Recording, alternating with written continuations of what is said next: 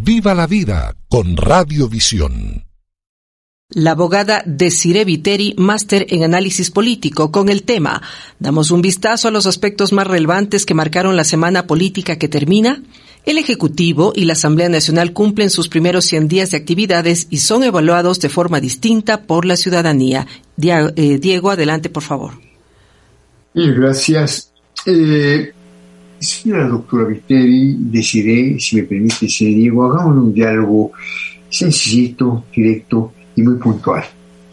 Le pregunto, ¿qué escenario se le viene al presidente Lazo en la Asamblea cuando se inicie el debate sobre la proforma presupuestaria de 2021? Le pregunto, ¿hay borrascas en el horizonte? Tenga la bondad, pregunta puntual, respuestas muy puntuales. Adelante, dice. Hola Diego, buenos días. Muchísimas gracias por esta invitación. Siempre es un gusto compartir con usted y extiendo un cordial saludo a su distinguida audiencia. Sí, pues bien, en estos días cabe muchísimo el análisis acerca de la gestión de los primeros 100 días del presidente, la gestión de un par de días más de la Asamblea y sin duda lo que se viene lamentablemente no será fácil, sin embargo, creo que si lo vemos bajo una óptica con objetividad, podemos sacar lo mejor al respecto de este análisis. Se ha presentado ya la, la proforma para el 2021 y la del 2022 está por venir en los días que siguen. No obstante, considero que lo fundamental será que la Asamblea se enmarque en su trabajo, no con tintes políticos, no, no pensando únicamente en su ideología, sino más bien entendiendo la importancia de la gobernabilidad y la importancia de que el trabajo que se realice entre esas dos instituciones realmente beneficie a todos los ecuatorianos.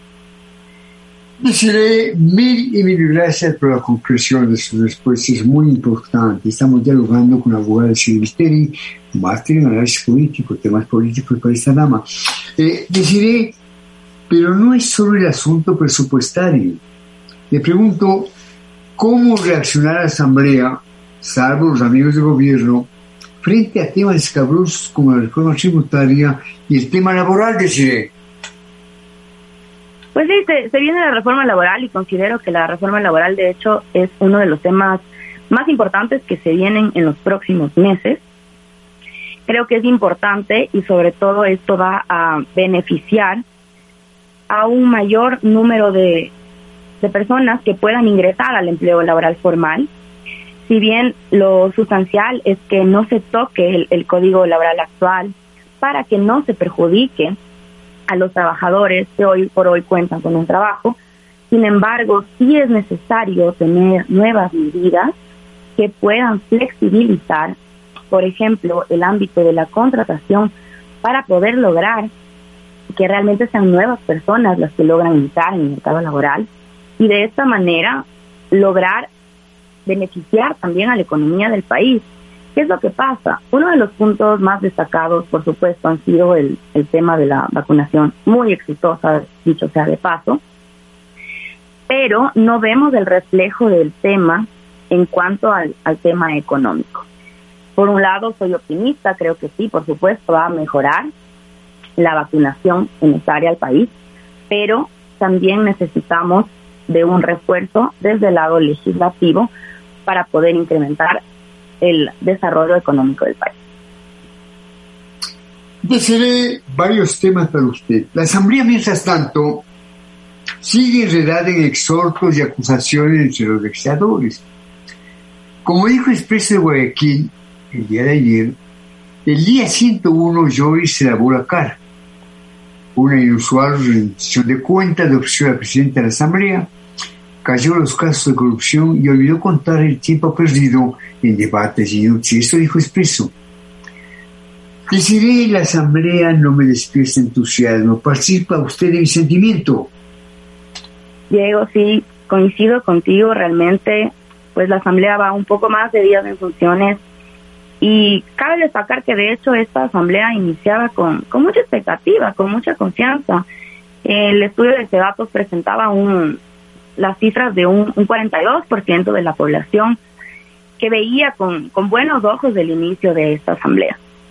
Sin embargo, a pocos días de esto realmente no ha sucedido y sí hay, eh, y, realmente la, la, población poco a poco hemos ido perdiendo un poco de, de la esperanza. Con esto no quiero, no, no quiero decir que, que toda la asamblea no funcione y tampoco me parecería justo generalizar en la institución que, que el problema se da por los 137 asambleístas. De hecho, creo que hay comisiones que han hecho un, trabajo fuerte, pero lamentablemente con, con algunos escándalos que se han producido en la Asamblea, pues eso mancha toda la institución. Creo que algunos casos, por, por mencionar algunos, el de, el de Bella Jiménez con los posibles repartos, eh, su supuesta gestión de los, de los cargos públicos y lamentablemente eh, lo, ha dicho esta semana Villavicencio que, que no son los únicos, que se vienen más. Eso quiere decir que este problema apenas acaba de empezar porque hay casos aún pendientes en el mismo marco y no son únicamente casos de sanciones administrativas, sino que de hecho involucran a delitos de fondo. Esto es incluso aún más preocupante y por supuesto, el, caso de, la asambleísta Rosa Cerda, que, que, la, resolución ha dejado con, mucho que desear para, para muchos de los ecuatorianos, una, una suspensión de ocho días sin remuneración para el asambleísta, no, no, no ayuda a que la población realmente sienta que desde la asamblea existe un compromiso con la ética. Entonces, creo que lamentablemente, aunque sí hay cuestiones importantes en las que la Asamblea trabaja, casos como estos complican el escenario de la Asamblea y, por supuesto, le quitan legitimidad. Estamos echando un vistazo a los aspectos más relevantes que marcaron la Semana Política de TV y estamos dialogando con la abogada Desiree Viteri. Desiree, seamos indulgentes. ¿Qué aspecto positivo rescataría usted de la gestión parlamentaria? Destacaría, por ejemplo, el trabajo de algunas comisiones. Creo que, por ejemplo, la Comisión de Fiscalización ha demostrado tener al menos una agenda clara. Creo que, que tienen claridad en cuanto a la ruta del trabajo que va a realizarse, en esta um, comisión, por ejemplo, se presentaron, se han presentado ya cuatro solicitudes de, juicio político. Dos de estos juicios tuvieron que ver con, con Celi y los otros dos con Freddy Carrión. Y mm, creo que se ha demostrado que al menos hay un hay una hoja de ruta en estos últimos días. Villavicencio comentaba que que este será solo el inicio y que se vienen investigaciones incluso más fuertes. Por un lado, el tema comentado, a los otros casos que hay en la Asamblea acerca de esta gestión de, cargos detrás. Por ejemplo, el, el tema de las investigaciones de INA Papers, de Coca-Cola Sinclair.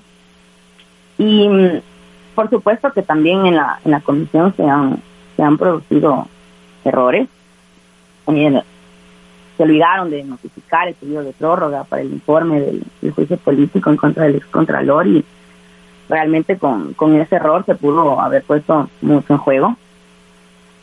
Y mm, en ese sentido considero que sí, que esta ha sido una de las, de las comisiones sobre las que destacaría su trabajo. Y mm, también creo que es importante mencionar que hay algunas comisiones que pese a que sí están comprometidas con lo que hacen, no están visibilizando tanto su trabajo. Y eso es un problema porque mm, para los ciudadanos, si nosotros no tenemos evidencia de su trabajo, no podemos constatarlo si de, desde la Asamblea eso no se muestra. Entonces creo que hace falta un poco transparentar lo que se hace desde el legislativo, transparentarlo de una manera responsable. Se necesita, por ejemplo, también constatar que está tomándose en cuenta la participación ciudadana en las decisiones legislativas y necesitamos que desde la Asamblea el, el debate se produzca con altura y que por supuesto los, los proyectos de ley que se vayan generando realmente reflejen un compromiso por el país. Estamos, abogada Viteri, nuevamente en temas un tanto incómodos. ¿Qué sobre la asambleísta Rosa Celi y Bella Jiménez? Ahora la asambleísta Vicencio denuncia que pueden haber otros legisladores involucrados en casos de gestión de cargos públicos. Le pregunta hasta cuándo la sucesión de escándalos de Cine. No, esto, esto realmente es, es terrible. A mí creo que sí es así, sinceramente, uno de los temas que, que más me preocupa. Como lo decía con antelación en el caso de Rosa Cerva, esto pasó al, al CAL y bueno, se decidió su suspensión el tema de la remuneración, que, que es evidente, no es lo mínimo que podríamos aspirar, pero se vienen estas otras, estos otros temas en donde la, el, el, el problema es esa, esa gestión de los, de los cargos, lo cual ya involucra delitos. Eso quiere decir que entonces en nuestra asamblea tenemos no asambleístas, sino delincuentes. Y eso sí preocupa de sobremanera porque se supone que las personas que hemos elegido son los mejores ciudadanos, son los más responsables, son los más éticos, tendrían que ser quienes mayormente dominan temas de análisis político, temas de derecho internacional, temas de derecho constitucional, política nacional, política contemporánea, etcétera. Y al final realmente terminamos viendo cómo eso no se cumple y el tema es que también tenemos que tener en cuenta que la responsabilidad, parte de esa responsabilidad sí recae en la ciudadanía, porque al final esas personas no llegaron a la asamblea a dedo, sino que fuimos los ecuatorianos quienes les permitimos llegar ahí. En ese sentido, creo que, que sí hace falta un poco más de, también de mea culpa desde la ciudadanía, porque creo que no se están analizando de verdad los perfiles antes de votar y, y, tú lo mencionabas en uno de estos días en las, en las entrevistas, como muchas veces a la asamblea llegan personas de, la farándula, personas de, de ámbitos de, pronto que, no se entendería cómo terminan ahí. Y si llegan ahí es por nuestros votos. Entonces necesitamos saber elegir mejor a nuestros asambleístas para también poder exigir mejores resultados. Para nuestra invitada, otro tópico, deciré, me pregunto, ¿son razonables, admisibles las condiciones que allí se plantea el presidente Lazo para sentarse a dialogar como el número de asistentes y el plazo máximo del 11 de septiembre? Le escuchamos. Se me cortó un poquito el audio, si me revisas la pregunta, por favor. Le pregunto si son razonables, admisibles las condiciones que hoy allí se plantea el presidente Lazo para sentarse a dialogar como el número de asistentes y el plazo máximo del 11 de septiembre, deciré. Bueno, la CONAI ha pedido ya en varias ocasiones y en algunas de manera un poco insistente y con, no, con poca prudencia al gobierno, estas reuniones, para fiscalizar el precio de los combustibles. Personalmente considero que el gobierno debe mantener su postura, debe mantener su altura también, por supuesto. Me parece fundamental y esencial que se dialogue, que se converse acerca de los temas, que se logre consenso. Sin embargo, creo que la manera, sin duda, no lo es desde, desde un lado, desde la forma en la que lo ha hecho la CONAI, de cierta manera, como intentando un poco presionar al gobierno y en ese sentido, pues el gobierno tendrá que, defender su postura, por supuesto, en, enmarcados en, el diálogo, pero con firmeza. Eh, ¿Qué pasa si caracteres por delante, talantes por delante, finalmente no se dé el vis a vis entre la esa? ¿Qué va a pasar? Un escenario complejo, sin duda, pero no queremos llegar a eso. Yo apelo a la, a la inteligencia de los dirigentes en la CONAIE y de la sutileza con la que el gobierno sepa negociar para que realmente esto no, no derive en una problemática más para el país. Al contrario, esperaría que, que del lado del gobierno se refuercen algunas actividades positivas que se han venido llevando a cabo. Por ejemplo, eh, sí me gustaría destacar que desde el gobierno, al parecer, se está estableciendo una, una clara política exterior y eso, por supuesto, será muy favorable para el país en términos de, integración económica, de las alianzas internacionales. Eh, Lazo terminó esta, esta semana su visita a México y considero que ha sido muy, muy productiva Creo que se mostró una agenda de trabajo con algunas reuniones de alto nivel con propósitos importantes como la gestión, por supuesto, de, las de las nuevas alianzas comerciales, eh, la importancia de fomentar la inversión, de incrementar la, la productividad.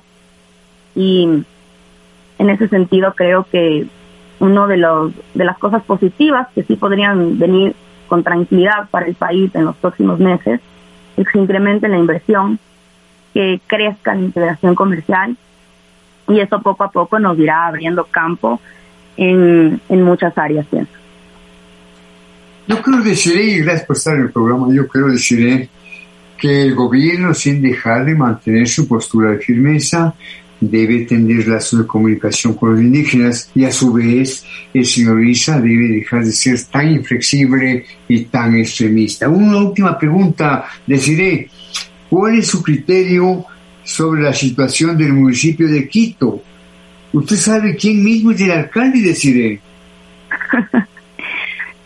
Creo que en las últimas semanas nos hemos preguntado eso, eso varias veces. Realmente esto ya se ha vuelto una, una situación impresentable. Creo que, que Yunda ya tendría que dar un paso al costado. Creo que es lo más respetuoso a hacer con la ciudadanía con todos los procesos que tiene en su contra, creo que lo más prudente no es, por supuesto, seguir aferrado al cargo. Tiene varios procesos en su contra en diferentes ámbitos, en el ámbito electoral, en el ámbito constitucional, en el ámbito penal. Y los problemas han ido incrementando igual. La escena con, con Morales creo que dejó mucho que desear en la ciudadanía. Em, realmente creo que, que Quito se merece un verdadero liderazgo que no estamos teniendo. Quito es la capital, por ende necesitamos una persona comprometida que entienda los problemas de la ciudadanía. Ya se ha admitido a, trámite la acción extraordinaria de protección eh, solicitada por Guarderas, entonces quedará en manos de la Corte Constitucional la resolución de este conflicto legal. Pero, como decía, sí destaco la necesidad urgente de un verdadero liderazgo para la capital. Decirle mil gracias por estar en el programa, ¿no? Eh, estaremos charlando próximamente. Cuídense, gracias y buenos días. Muchas gracias, Diego. Una, siempre un gusto estar aquí. Viva la vida con Radiovisión.